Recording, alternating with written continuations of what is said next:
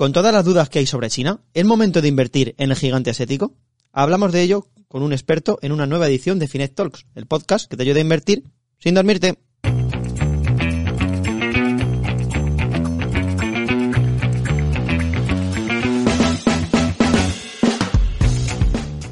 Los chinos están dejando de pagar sus hipotecas. China está regulando un montón de empresas. La política de COVID cero está machacando la economía del país. No para de caer mi fondo de inversión chino al final. Em, bueno, parece que son todo problemas en el lejano oriente si miramos las noticias, pero bueno, es que si lo piensas en frío parece que son todo problemas, así en general, si miramos las noticias. Y cuando hay problemas puede también haber más problemas, sí, pero también puede haber ciertas oportunidades, sobre todo en los mercados. Por eso en este podcast hemos querido preguntarnos, ¿es precisamente este buen momento para entrar a invertir un poquito más en China ahora? No os vamos a dejar con los ISIS, tranquilos. Hoy hemos traído al podcast a Óscar Esteban, director de ventas para España y Portugal de Fidelity International, una gestora que tiene una amplia experiencia invirtiendo en China y en Asia en general. Óscar nos va a comentar la visión de la gestora sobre China y dónde están viendo ahora mismo oportunidades de inversión allí. Que sí, que parece que a pesar de todo parece que las hay. Pero bueno, antes de ello, Jorge Bolas nos va a traer unos cuantos datos sobre fondos que invierten en China y sobre no sé qué de categorías de fondos más y menos rentables que quería comentaros o no nos dirá porque me ha ocultado parte del guion. Em, después de la entrevista Carmen Fontán, sigue buscando su camino inversor en su sección En el Fondo. ¿Habrá contratado algún fondo que invierte en China? No sé, ahora lo, le preguntamos. Bien, Finet Talks es un podcast de ahorro e inversión que hacemos parte del equipo de contenidos de Finet, Jorge Bolas del equipo de producto Finet y Carmen Fontán y un servidor Antonio Villanueva que también lo producimos. Empezamos.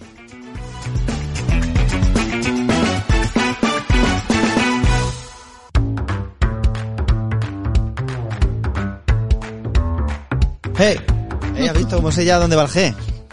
Hey, Hey. a lo Julio Iglesias, no vayas presumiendo por ahí. ¿Qué pasa? Una referencia un poco viejuna. ¿Qué tal? ¿Qué ¿Cómo tal? ¿Cómo estáis? Carmen Muy Fontán, buenas. Jorge Bolas. Oye, Muy bien, casi muy haces un Vicente y no llegas a final de... Bueno, Uy, te pasas de es que- sintonía. es que hay mucho que hablar aquí de, de- de China. Bastante, ¿eh? bastante. Es que no, no sabemos ni por dónde cogerla en este 2022, las cosas como son. Es complicada la No, cosa. no. Pero bueno, por eso hemos traído a alguien que sabe, luego en la parte, en la parte seria del podcast, pero ahora en la parte menos seria está Jorge Bolas. Hola, ¿qué tal? ¿Cómo que la parte menos seria? Hombre, por supuesto, vamos a ver. ¿Qué pasa, Yo- Jorge? ¿Qué, qué Mira, te traes? Yo, que esto no lo había apuntado, pero quiero, quiero empezar contando una anécdota personal también de, pues el otro día estuvimos contando en Indexados que cómo generé alfa, cómo hice, cómo gané eh, al mercado. ¿Cómo Pero Ah, en quiero- el podcast de la semana pasada. Sí. Eso es. ¿Me vas, a, que, me eh, vas a hacer la de contarme como cuando mis amigos No. me cuentan que acertaron el pronóstico No, quería contarlo al revés, quería Ah, contar vale. un ejemplo contrario. Vale, vale. Que yo sobreponderé el mercado asiático y pues no le está yendo bien a mi cartera. Ah, pero bueno. Pero tú Sí. no estás, pero bueno, que tú vas a largo plazo o qué? Sí, sí, a largo plazo. Y sigues Pero- confiando en el, en el Sigo rollo, ¿no? confiando, sí. No es una recomendación, pero... Te confesaré que yo también, un poquito, tengo un poquito de China, que bueno, no está yendo, que, que, que está yendo bien este año. ya, ya, poco. Vamos a contarlo, vamos a verlo. Cuéntame, cuéntame. Hemos sacado una, una sección en la, en la web de categorías que pondremos Oh, el qué enlace, ¿no? maravilla, es de las mejores cosas que hemos Sí, hecho sí. últimamente. En tecnología estamos flipándolo todavía. Estupenda. Hay mucho que pulir, pero lo vais a tener en el enlace en la descripción. Yo lo Eh, reviso casi todos los días ahora. Sí, es que Sí, tenemos ¿cómo hasta, está? hasta por semana. Que hasta- sí, sí. Me parece ya excesivo, pero bueno. Sí, sí, las categorías que mejor y, Entonces- mejor y peor van, ¿no? Claro, entonces sí, sí, pero entonces he querido enfocarlo en la categoría que viene al caso, al podcast. ¿Qué Ajá. ha pasado con la categoría emergente y más concretamente con China? Vale, ¿qué ha pasado en Ujú, este 2022? Cuéntanos. Obviamente, como venimos contando, han bajado. Emergente concretamente un 16% de media y China un 23%. Bueno, bueno. Hay buenas castañas ahí. Ah, vale, vale. Sí, no, eso te iba a decir. A mí me parece... sí. ¿Qué te parecería eso? Que, caiga- que caiga tu cartera un 23%. Me bajo de la vida. Debajo de la vida, ¿no? Pero cerrarías la cuenta. No, ¿Qué no, no, no, es a largo plazo. O sea, si ahora mismo pasa eso, en mi caso no me importa, porque como voy a largo plazo, no. Pero hay que vivirlo, ¿eh? Una vez lo vives no es lo mismo. Bueno, es que llevo ya dos semanas sin ver mi cartera, así que déjame en paz, bolas.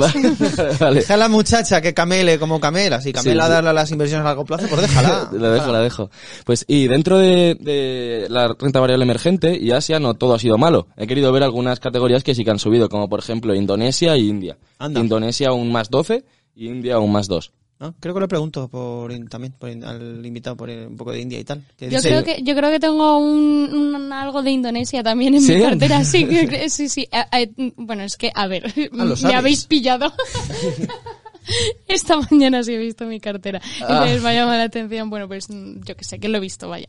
Y eso, efectivamente, tengo una parte de Indonesia. Ah, muy bien. Así que me alegro de ese más. claro. Eso es lo que ha hecho que la categoría no vaya tan mal. Vale, vale. Vale. Em, Entonces, tienes, sí. eh, em, creo, creo que la- de lo poco que he visto del guion escrito, creo que tienes hasta fondos y todo de Sí, he de traído algunos de los fondos que más han sufrido, que Bien, pues que son... queriéndome robar la sección de nuevo. El fondito la semana de la, la Eso temporada lo iba a hacer al final ahí, perfecto. fondito de la semana. El O sea, primero he traído los fondos que han sufrido, a los que les ha venido mal toda esta situación. Vale. Que eran, pues, los fondos que están más destinados al growth. Como, por ejemplo, el Morgan Stanley Asia Opportunity, el Templeton Asian Growth o el BlackRock China. Que han caído, pues, entre el 30 y el 40%. Bueno, recordamos, por cierto, siempre que, que luego nos pegan palos por esto, que, que haya caído mucho no significa que sea un mal fondo. Al contrario, Exacto. de hecho, incluso puede ser hasta una oportunidad, que, que es lo que estamos hablando siempre. O, que, o- o no, o que sí, esté barato, puede, no significa tampoco nada, puede estar más barato aún. Claro. Eso pensé yo de, de Asia, que estaba barata y, y mira. Pero bueno, en teoría, en Sí. Si todo va como es debido, nos han contado. Yo es que ya he hablado con un, voy a confesarlo, yo ya he hablado con él. La entrevista ya se ha hecho, he hablado con el experto y me fío más de él que de ti. Pero bueno. Ah, vale, vale. Bueno, entonces yo quería, os he traído un par de preguntas a cada uno, un examen. Ah, a ver si, vale. si aprobáis. ya sabía yo que. Por Sí. eso no quería pasar el guion. Sí, entonces, yo quería preguntarte, eh, ¿A como quién? tú, esto, a Carmen primero, Ah, vale. como tú sabrás, el fondo más vendido de, de Finect es el Vanguard Global Stock, que es un indexado bien, al sí. Entonces yo quería preguntarte cuál es el peso que tiene a China eh, ese, ese fondo. ¿Qué peso le darías tú a China? Tic tac, tic tac, tic. No, eh, o sea, me, me pillas bastante. O sea, Claro, yo, creo, que- yo creo que o sea- po- o sea, yo creo que poco. Porque si es, glo- es global, ¿no? Sí. Dices, pues digo poco. No tengo que Un decir alguna un porcentaje. Eh, siendo global, eh, estoy un poco nerviosa. 7%. Pues es ninguno, ¿Ninguno? porque solo tiene en cuenta las economías desarrolladas. Sí, sí, yo creo que ese es un dato curioso que no lo suele saber la gente. Y es un dato curioso también no considerar a China economía desarrollada, que dentro de lo Claro, que cabe y las regulaciones sí. que tiene, pues. Por eso se ha puesto muy de moda ahora invertir en el índice MSCI World ACWI, que Ah, incluye los sí, La CUI. que incluye los emergentes. Ah, amigo. También Ah. hay indexaditos ahí en ese, en ese tema. Oye, pero a es mí me has hecho, me has hecho una pregunta pillar. Al Sí, de la he hecho pillar, la he hecho también- pillar. Claro, al de otra también, Antonio, Sí, difícil. claro, porque... era difícil, era muy difícil. De hecho, estoy seguro que muchísima gente no lo sabe. Muchísima gente no sabe que está en un fondo indexado y que no tiene exposición a China Claro. ninguna. De forma directa, ¿eh? Porque de forma forma, directa, indirecta sí que tienes al final exposición a China. Claro, de empresas que tienen allí negocios, etcétera. claro. Exacto. Claro. Entonces, para la pregunta para Antonio, es que a ver, esta es más subjetiva, pero eh, ¿qué peso, la, la pregunta para ti es qué peso deberíamos tener en emergentes, en una cartera diversificada? No tengo ni la menor idea, tío. Eso depende de... Te voy a contestar lo políticamente correcto. Depende de tu perfil de riesgo. Claro, de bueno, ¿qué peso tienes tú? tus cosas. Mm, Toma, no te creo- querías mojar, pues ahí lo creo llevas. que uh, cerca de un 25 Ah, pues o es, así. es alto. Es alto, sí. Entonces, yo he traído pues Pero, varios no- enfoques. pero ya digo que eso es lo mío. Que Claro, lo vuestro sí, puede ser sí, otra puede cosa. Puede ser, un, un 80 o puede ser un 0. Claro, yo he traído, pues según un informe de Morgan Stanley, pues varios enfoques que puedes tener a la hora de elegir cuánto peso tienen que tener las emergentes en tu cartera. Entonces, eh, son cuatro enfoques. Entonces, según el PIB, el 40%. O sea, el, eh, de las- eh, los mercados emergentes representan el 40% del mundo. Entonces, eh, en teoría, por el PIB, tendrías que tener el 40% de tu de hecho, hay cartera en fondos, emergente. hay fondos aquí ponderados, que, indexados aquí ponderados, que lo que hacen es regular un poquito esta parte eh, para Mm. tener un poco más peso en cada una de las, de las áreas. Sí, sí. Eso es. Curioso. Entonces luego, según la, eh, la cuota de mercado de capitalización, porque no todas las empresas de, de es- emergentes capitalizan, debería ser un 26%. Vale. O sea, más o menos lo que tienes tú. Bueno, bueno, vale. Luego, según la cartera de, o sea, según la cartera eficiente, según la rentabilidad de riesgo, debería ser el 26%. Es que hay muchos enfoques aquí. O sea, Claro. Yo los traigo todos para que luego ya cada uno pues elija, ¿sabes? Y luego, según el, el índice de Morgan Stanley, el que hemos traído, es el 13%. O sea, en teoría, Carmen, creo que deberías tener algo parecido, porque creo que ahí en Mm, el pues, RoboAdvisor lo hacen así. Creo, creo que más o menos, sí, efectivamente. para intentar cubrir lo que es estar diversificados también en este. en esta área. efectivamente. Ahora os cuento yo también en mi sección un poquito. Sí, tengo curiosidad. Sí, sí. No, y como último, pues le habíamos dicho que le iba a robar la sección a, a Antonio Ajá. del fondito de la semana. Vale, venga, rápido en dolor, por me la regaló, sí. y nada, he traído do- dos fonditos. Uno más eh, enfocado solo a China y otro con más diversificación. Ajá. En- sobre todo que tiene más peso en Australia y Japón que, y Taiwán, que me parecen ge- geográficamente interesantes ahora mismo. esos- Geográficamente interesante. Nunca pensé que se diría esto aquí. Continúa. esos. Entonces son el, el Allianz China Acers Ajá. Y el Fidelity Asia Pacific. Ajá, mira. Pues, Curiosamente. Sí. Pues, Muy bien. Pues muy bien. Eh, em, estos fondos que hacemos. Has visto que por mucho que le robes la sección a Antonio nos ha dado igual. No, O sea, no, es pues que muy bien. pensaba que me iba a desarrollar un poco Eh, más. sí, pero- o sea, pero es que no sé, me habíais dicho que trajera corta la sección, entonces no quería desarrollarlo, solo simplemente Vale. decir Pues que... nada, que- dejaremos las fichas en, en la descripción y, y si alguno quiere que comentemos algún fondo en específico, pues Claro, que nos cuente. la semana que viene eh, traemos uno y los, y los desarrollo un poco son más. fondos. O sea, nos has El hecho un fondito spoiler. de la semana. Nos has hecho un spoiler. No me has querido Claro. robar. Has, has- respetado un poco jerarquías y no me has querido robar la sección, lo cual es algo que te agradezco muchísimo. Pero pues, sí, a la próxima me la desarrollas un poquito más, Vale, por favor. vale, la desarrollo más. Necesita, no, progresa adecuadamente, venga. Te damos un progresa adecuadamente. Jorge Bolás en su sección de El Corrillo, que hace un mes era mía, ahora por lo que sea, pues cosas de la vida de Vicente, pues ahora es de Jorge, y lo está haciendo el hombre como buenamente puede, y lo hace muy bien. Las cosas como son, estamos muy contentos de tenerte aquí. Muchas gracias. Hermoso, que dirían en mi, en mi región. Pues nada, eh, no sé, no, no, no, no vamos a robaros más tiempo, os vamos a dejar con la entrevista de la semana. En este caso, hemos traído a Óscar Esteban, que es director de ventas eh, de Fidelity International para España y Portugal, que nos va a traer un poco la visión que tiene esta gestora, que tiene, está, eh, tiene fondos, como ha dicho Jorge, el, el ASEAN, también tiene uno específico de China, o sea, que tiene muchísima experiencia esta gestora en la, en la región. Y bueno, bueno, pues los hemos querido traer un poquito para ver su visión acerca de, de pues, del tema de la relación de Xi Jinping, del tema de, de política COVID cero, en fin, vais a, vais a ver que vamos a aprender un montón entre todos. Vamos a, a la entrevista de la semana.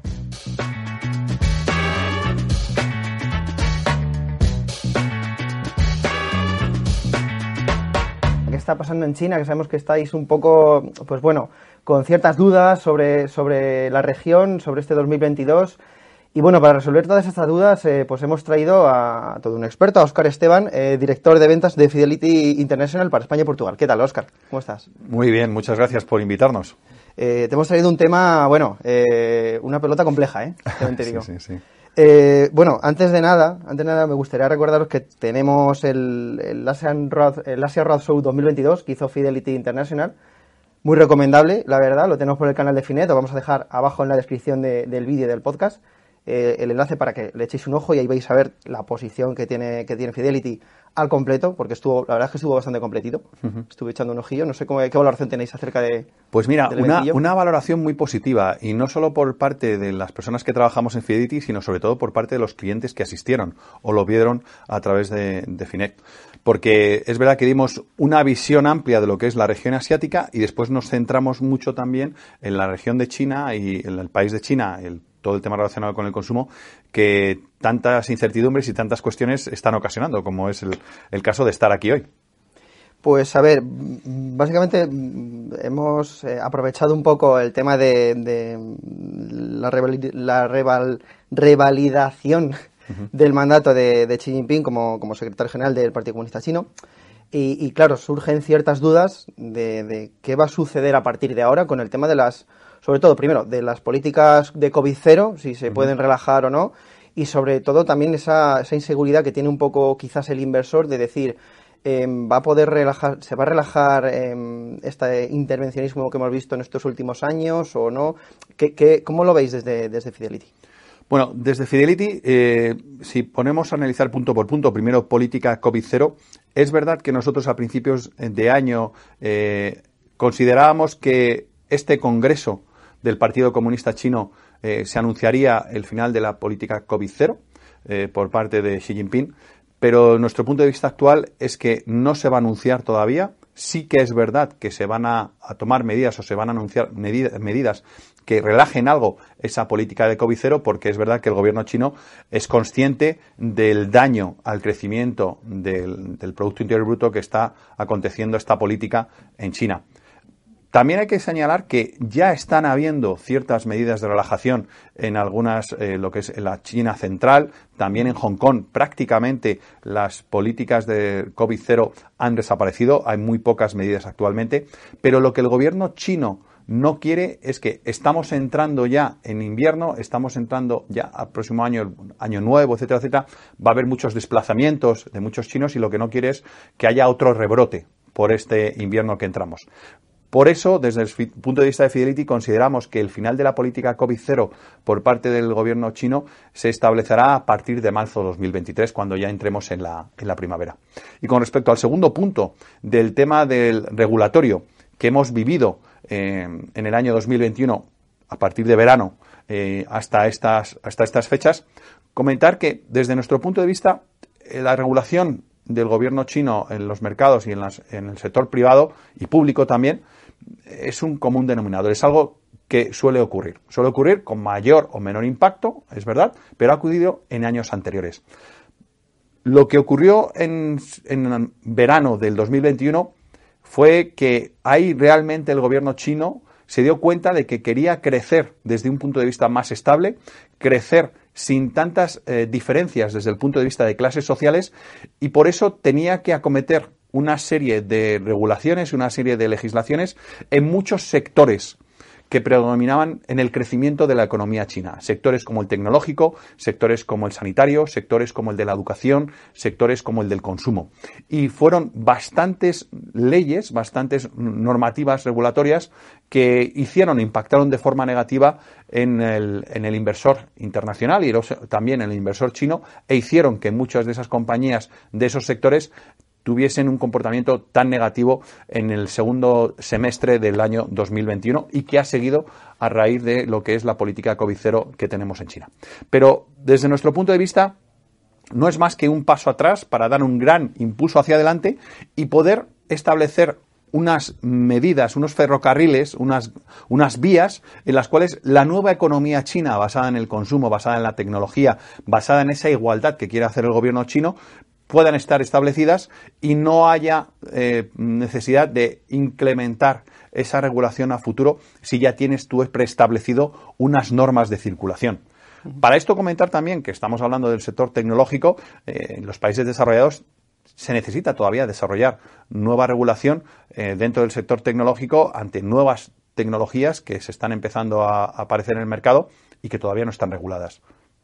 Vale, em, claro, ahora mismo muchos de los que nos están escuchando estarán preguntando cómo es posible eh, intentar eh, mantener una política de COVID cero y a la vez estar eh, con, la, con los grandes paquetes de estímulos y con las bajadas de, tipos que son prácticamente de los de los cuatro o cinco países en el mundo que lo están haciendo, cómo se conjuga eso y, y, si veis que, es, que el, el, consumo allí en China está respondiendo a, esto, a este tipo de estímulos o, hay, salida a, esto? ¿Cómo se conjuga? Bueno, lo primero es lo que tú has comentado. Dices, uno de los pocos países. Yo creo que es el único que está haciendo las dos cosas, que es eh, política monetaria y política fiscal expansiva, de reactivación económica. Ya empezaron con esa política fiscal expansiva a principios de año para reactivar el crecimiento. Valga decir que en el año 2020, cuando tuvimos la pandemia del COVID-19 muy latente en todo el mundo y en la cual los bancos centrales empezaron a bajar tipos de interés, empezaron a inyectar dinero a la economía y empezaron a hacer los gobiernos estímulos fiscales, el gobierno chino apenas hizo nada de eso. Eh, hubo fue a la contraria que el resto de, los países, porque no necesitaba. Tenía un crecimiento sostenible, eh, hicieron unas medidas muy agresivas desde el punto de vista de confinamiento y salieron antes de lo que es la crisis del COVID-19 en el año 2020. Ahora lo que tenían era una, una cierta preocupación por parte del qué iba a ser el crecimiento a futuro este, de cara a este año 2020, derivado de toda la regulación que habían tenido y de la caída en los mercados financieros, y por eso implementaron estas medidas de estímulo de crecimiento, que se han añadido a estas medidas también medidas de estímulo de política monetaria, cosa que antes no había ocurrido. Y no es más que darse cuenta que obviamente esa política de COVID que han tenido actualmente ha mermado mucho el crecimiento en la economía eh, china. Ellos son pro crecimiento puro y duro, y eso es una realidad a lo largo de todos, de toda su existencia y, sobre todo en la economía moderna se ha visto y se ha reflejado y por eso han, hecho estas políticas de crecimiento vía política fiscal y vía política monetaria. ¿Esto ha impactado al consumidor? Todavía no, porque el consumidor, vamos a ser realistas, viene de una época en la cual han estado encerrados en sus casas, no les han permitido salir y todavía hay bastantes restricciones, con lo cual eh, esos consumidores no están pudiendo beneficiarse todavía de todo lo que está pasando. Claro, es una de cal y una de arena. ¿eh? Correcto. Es complejo. Pero es verdad que estas políticas monetarias, estas políticas fiscales se tienen que ver a tres, seis meses o doce meses vista. Y desde nuestro punto de vista, a esos tres, seis y doce meses vista se van a ver como van a ser buenas políticas para reactivar el crecimiento económico. Por ejemplo, en el caso del consumidor chino, no puede viajar fuera de China actualmente. Y lo que están buscando es ciudades o, pueblos o regiones alrededor de sus zonas donde viven para poder tener turismo. Con lo cual, el turismo interno sí se ha reactivado en, alguna medida lo posible.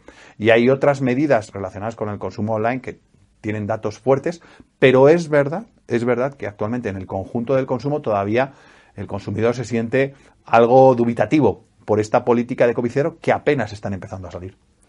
Claro, eh, y, también lo estamos viendo, no, el tema del consumo, de que todavía no se ha terminado de reactivar, sino directamente en, los mercados. O sea, yo te, traslado una, una, una, preocupación personal. Yo tengo varios fondos de, que invierten en, China y digo, si, si, si, no, si, están intentando reactivar la economía, si están bajando tipos eh, cuando se supone que se, cuando se suben el mercado es más sensible, se están bajando. ¿Por, qué no lo estoy viendo yo en, mi cartera, en mi fondo, en, mis inversiones? ¿Qué, está pasando?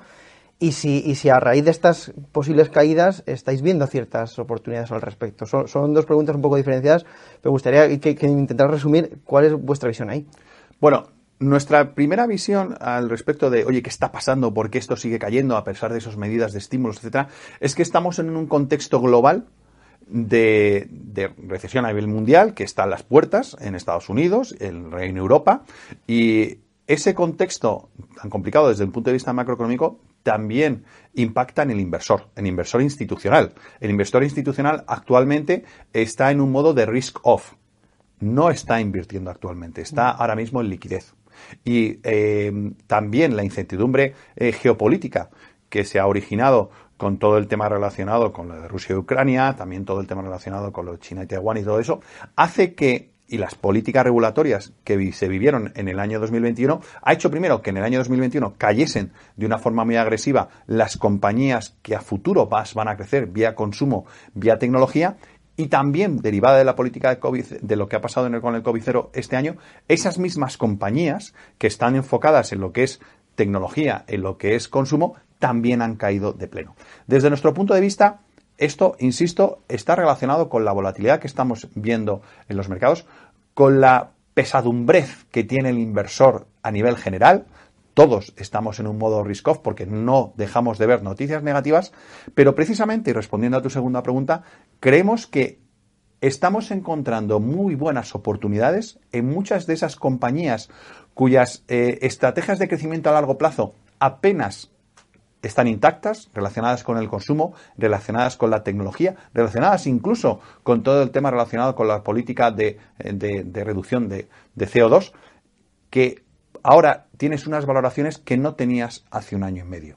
Y que estamos viendo como cuando el mercado vuelva otra vez a sentarse, vuelva a asumir que lo peor ya ha pasado y que tenemos un horizonte de inversión, un horizonte más, eh, más tranquilo, más halagüeño, probablemente la región eh, china y la región asiática eh, detrás van a ser los primeros que van a salir de toda esta eh, volatilidad que estamos viendo en los mercados. Y, claro, muchos de nuestros oyentes también habrán, habrán leído quizás alguna, algunas noticias acerca del, mercado inmobiliario chino, de que está, pues, incluso esas noticias de los chinos están dejando de pagar sus hipotecas y demás. no, sé cómo, veis, cómo lo estáis viendo ahí desde, desde Fidelity, si estáis posicionados en, o, no posicionados? O, cómo veis si el mercado inmobiliario chino realmente tiene un problema o, realmente no, no es eh, lo que se está contando? O sea, no, no, sé cómo, cuál es vuestra visión al respecto. Bueno, qué duda cabe que el sector inmobiliario en China es una parte muy importante de su crecimiento. Y, y por ende hay que tener monitorizado lo que está pasando en el sector inmobiliario. Nosotros ya veíamos, veníamos durante muchos, eh, mucho tiempo eh, diciendo que el sector inmobiliario, obviamente, muchas de esas em, desarrolladores de, promociones inmobiliarias estaban sobreapalancados. Que el gobierno chino, de hecho, una de las políticas de, la regulación que se hizo en el año pasado fue para tratar de reducir ese apalancamiento de esas compañías inmobiliarias. Y eso ha incidido en que, obviamente, los proyectos a futuro de nueva creación de viviendas, etcétera, etcétera, se hayan ralentizado, que las ventas de casas actualmente en, lo que es el mercado chino hayan caído y estén, sean uno de los peores años de ventas inmobiliarias. Y también te digo que la realidad es que lo que es el número de viviendas en casa, de, de viviendas en, China, está a unos niveles bajos. Es decir, lo que es el parque inmobiliario disponible está a unos niveles bajos. No, es, no hay tanto parque inmobiliario como se dice. Con lo cual, eh, eso el gobierno chino es consciente. Por eso la política monetaria que ha empezado en verano a reactivar esa economía, a tratar de, hacer que el inversor chino, por no, o mejor dicho, hacer que los propietarios de las viviendas eh, puedan hacer frente a esos pagos y esas medidas probablemente vayan a, continuar y vayan a, a, mejorarse, ¿no? Con lo cual, es algo que hay que tener en cuenta. También el gobierno chino lo que está haciendo es localizar por así decirlo, eh, esos problemas inmobiliarios que puedan tener. Es decir, le está dejando a lo que son los gobiernos locales gestionar ese mercado inmobiliario para que en un momento determinado, si hay algún problema, no contagie al resto de la región y puedan, por así decirlo, aislarlo y en un momento determinado, si la compañía lo que tiene que hacer es, pues, oye, venderse, deshacerse de ellas y que otras compañías eh, compren algunos paquetes, como lo ha hecho con otras compañías inmobiliarias en los últimos tiempos, también lo haga y no impacte al resto de mercado. Pero qué duda cabe que el mercado inmobiliario es algo que hay que monitorizar, hay que tener en cuenta y por eso el gobierno tiene herramientas suficientes para poder incidir en ese mercado inmobiliario.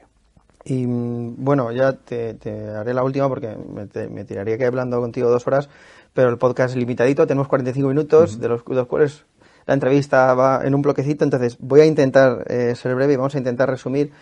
Eh, para todos aquellos que tienen ciertas dudas sobre si invertir en China o no ahora mismo, por las dudas que estamos eh, planteando y que nos está respondiendo, para los que creen que no es un país, quizás no es un país seguro para las inversiones, ¿qué les dirás a todos ellos? Porque hay muchos de ellos incluso que seguramente estén invertidos, quizás a lo mejor en algún fondo indexado, que ni siquiera está en China y es una región, si no de las más importantes, la más importante, de las más importantes del mundo. Entonces, ¿qué le decimos a, toda esta gente que no, esté, que, que no cree que deba estar invertida en China ahora mismo?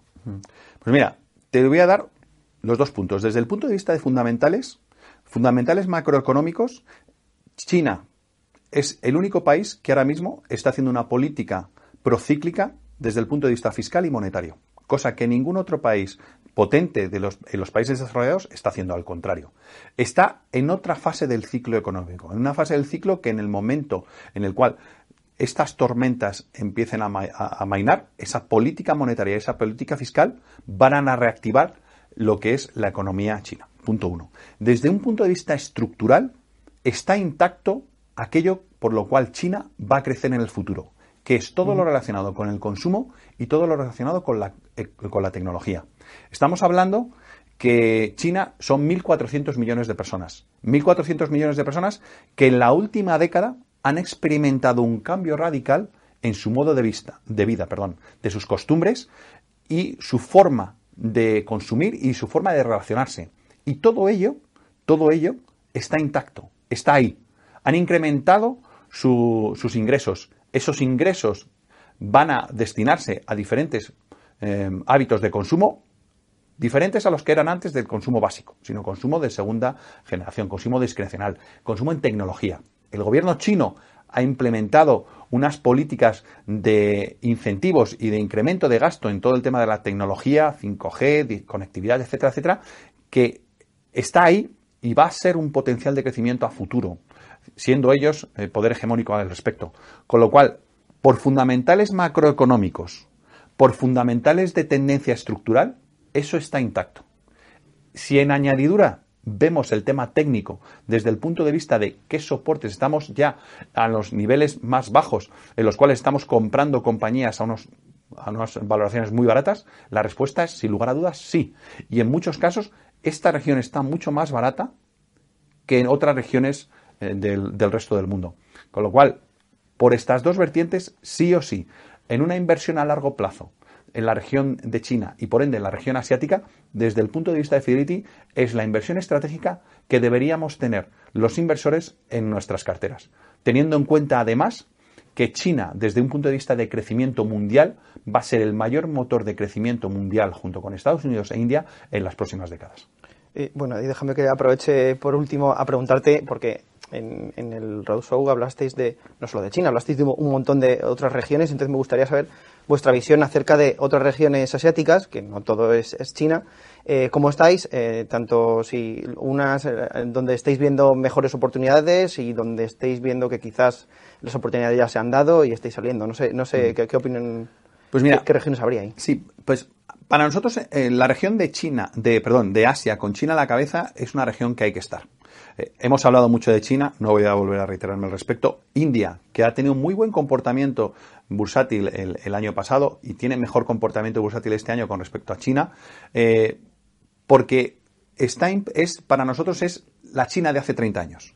Es decir, eh, tiene un potencial de crecimiento tan importante como lo tiene China, con una población muy alta, más de mil millones de personas, tiene una población con una eh, que está que tiene una población desde el punto de vista educacional con que están saliendo muchos licenciados con eh, de valor añadido para el- lo que es el sector profesional muy interesante, pero le limita el tema de la burocracia, cosa por la cual el gobierno de Moody, del señor Moody, en estos últimos años ha tratado de incentivar la menor burocratización de lo que es el, sistema indio. Y lo está consiguiendo poco a poco, con lo cual India para nosotros nos parece interesante. Es verdad que por valoraciones, eh, con el buen comportamiento que tuvo en bolsa el año pasado, las valoraciones en algunos sectores determinados y algunas compañías ya son altas, pero analizando hay muy buenas oportunidades. Y después está la región ASEAN. ASEAN estamos hablando de Indonesia. Indonesia que tiene una inversión del capital extranjero muy alto porque tiene unas posibilidades muy interesantes. Nos gusta bastante lo que es eh, In- Indonesia y muchas compañías en Indonesia. Lo que Taiwán es verdad que sus valoraciones son muy altas. Estamos hablando de semiconductores. La problemática que hay con los semiconductores es un potencial de crecimiento, eso sí, pero hay que saber analizar porque muchas de las compañías eh, tienen unas eh, valoraciones muy altas, pero tienes Filipinas, tienes, eh, tienes Tailandia, tienes Vietnam, que son regiones que es verdad que por capitalización bursátil esas compañías tienen poca capitalización bursátil, tienen poco free flow para poder invertir desde un punto de vista eh, institucional, pero nos parecen muy interesantes. Tenemos que tener en cuenta que esos cinco o seis países que he comentado tienen una población conjunta muy similar o casi igual a lo que es India y lo que es China. Con lo cual estamos hablando de una región en plena ebullición, en precio crecimiento, centrado en el consumo, centrado en la tecnología y van a ser el motor de crecimiento desde el punto de vista poblacional y desde el punto de vista económico. Joder, la verdad es que me han dado ganas de, de- de invitarte un par de veces más para hablar del, del de India y del de ASEAN, porque joder, es verdad que el de India es la China de hace 30 años, es bastante curioso y es verdad que nos, nos fijamos poco por- porque, básicamente por temas burocráticos, por temas tal. Pero la verdad es que, es que es muy interesante, ha sido una charla, la verdad es que bastante edificante, hemos aprendido un montón. Eh, muchas gracias, Oscar, por, por pasarte por, por el podcast de Finet Talks. Pues muy interesante, la verdad, la opinión de, de Oscar Esteban. Eh, me voy a quedar con ganas de hacer el, el podcast sobre India, la verdad, que, que, que, que puede ser una región muy curiosa. Eh, que sí, por cierto, si queréis cualquier temática, no lo hemos dicho nunca, pero que, que nos escribáis en los comentarios de iVoox y donde queráis que nosotros recibimos vuestro feedback y a lo mejor decidimos hacer un, un temita que nos sugiráis. Ahí lo dejo. Mientras tanto, mientras tanto, queridos amigos, llega la sección de la estrella del podcast de Finet. En el fondito. En el fondito, no, en el fondo. En el fondito. A ver. En el fondo que nos traes hoy, Carmen. Te has liado un poco, ¿eh? Perdón. Mira que estaba aguantando la, la tos y me- a lo mejor no venga. En el fondo voy con todo. ¿Vale, chicos? ¿Por ¿Cómo qué? Porque, como os he dicho antes, eh, efectivamente esta mañana he vuelto a mirar mi cartera.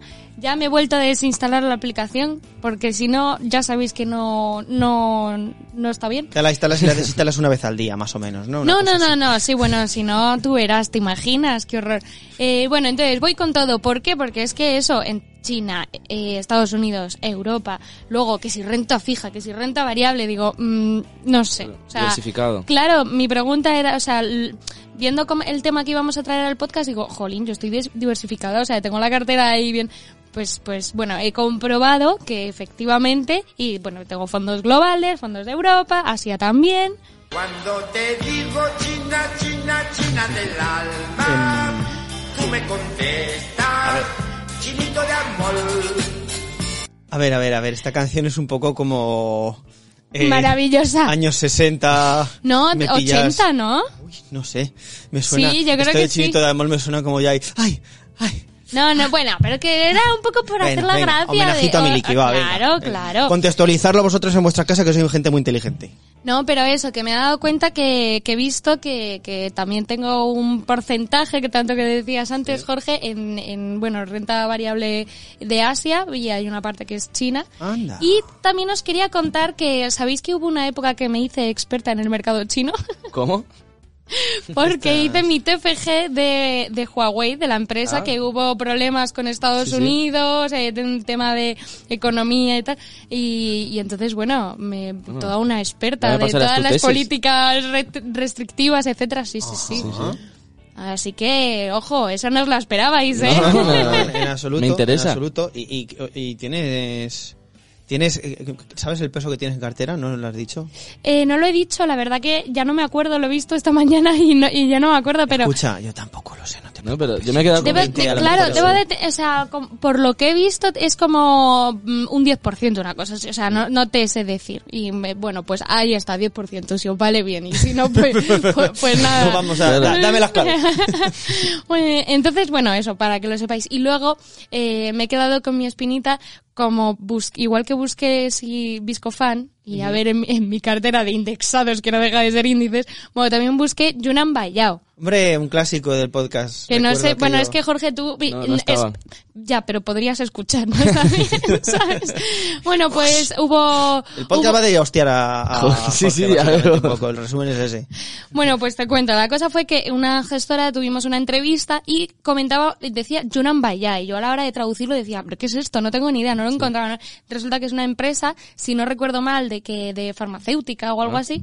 Y bueno, que me, me, me costó tanto. Y luego me gustó tanto el nombre que es, es mi viscofan chino. O sea, tienes a- vas a tener acciones aparte. yo no, no, uy, Claro, uy, bueno, uy, uy. bueno, hablaremos en otro, en, en otra en otro programa hablaremos de mi plan para 2023. Sí.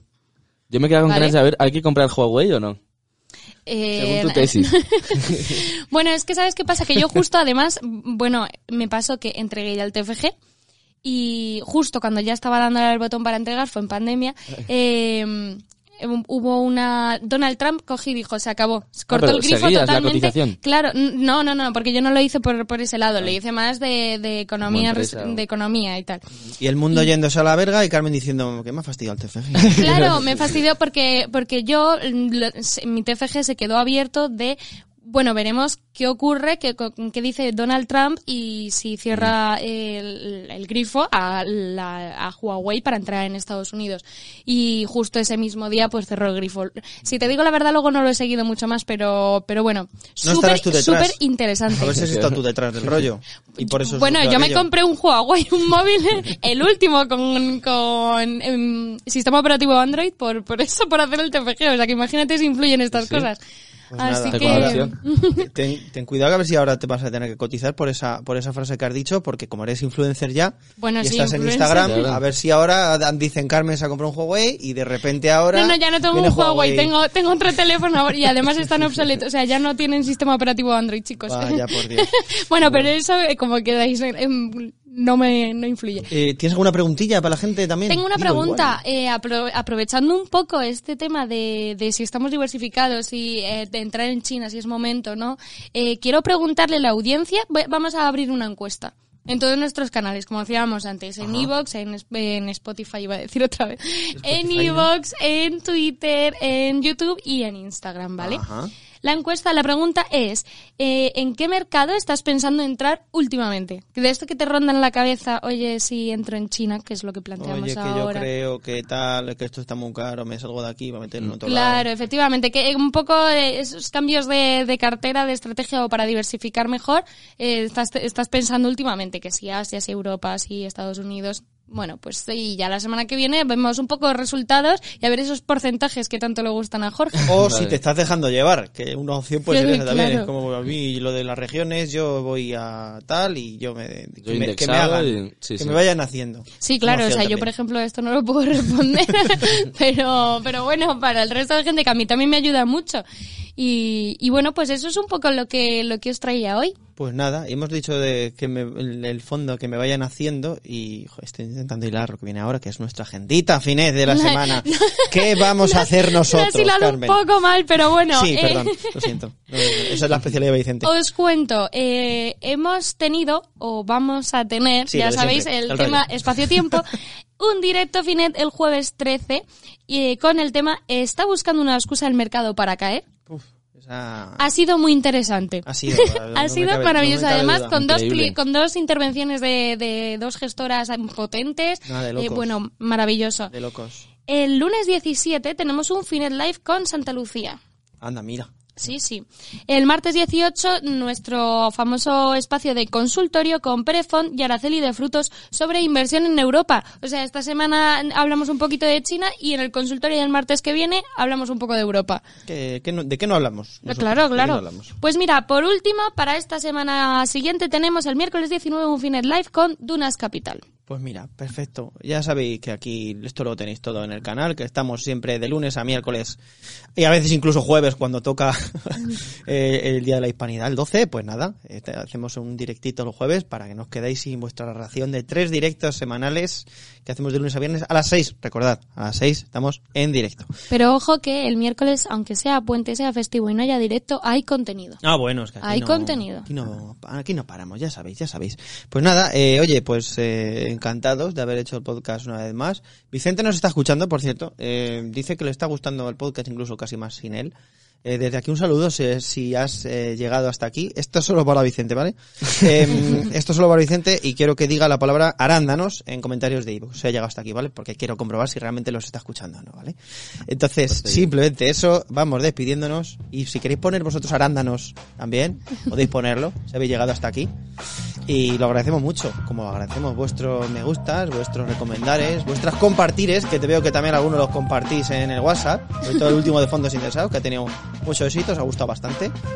Y nada, ¿qué- qué- algo que queráis decir, que sí, estoy aquí yo, de una palique. cosa, aparte de Arándano, por favor, poned en comentarios si conocéis la canción de Chinito de Amor, porque es que nuestro compañero Edu no la conocía. Me parece como una miticaza, clásico. sí, ¿no? No Pues, sé yo, ahora debatiremos si es bueno acordarse de la canción o no.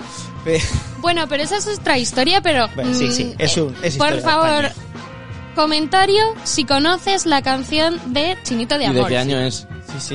¿Y de, qué año es? Estamos pidiendo muchas cosas a la gente, yo creo. Pero bueno, si os animáis, aquí estamos, encantados. Y respondele a Carmen su preguntita, que también le gusta a la muchacha. Hombre, Pues nada, eh, Carmen, Jorge, ha sido un placer, como siempre. Y nos vemos en el próximo podcast Finet Talks.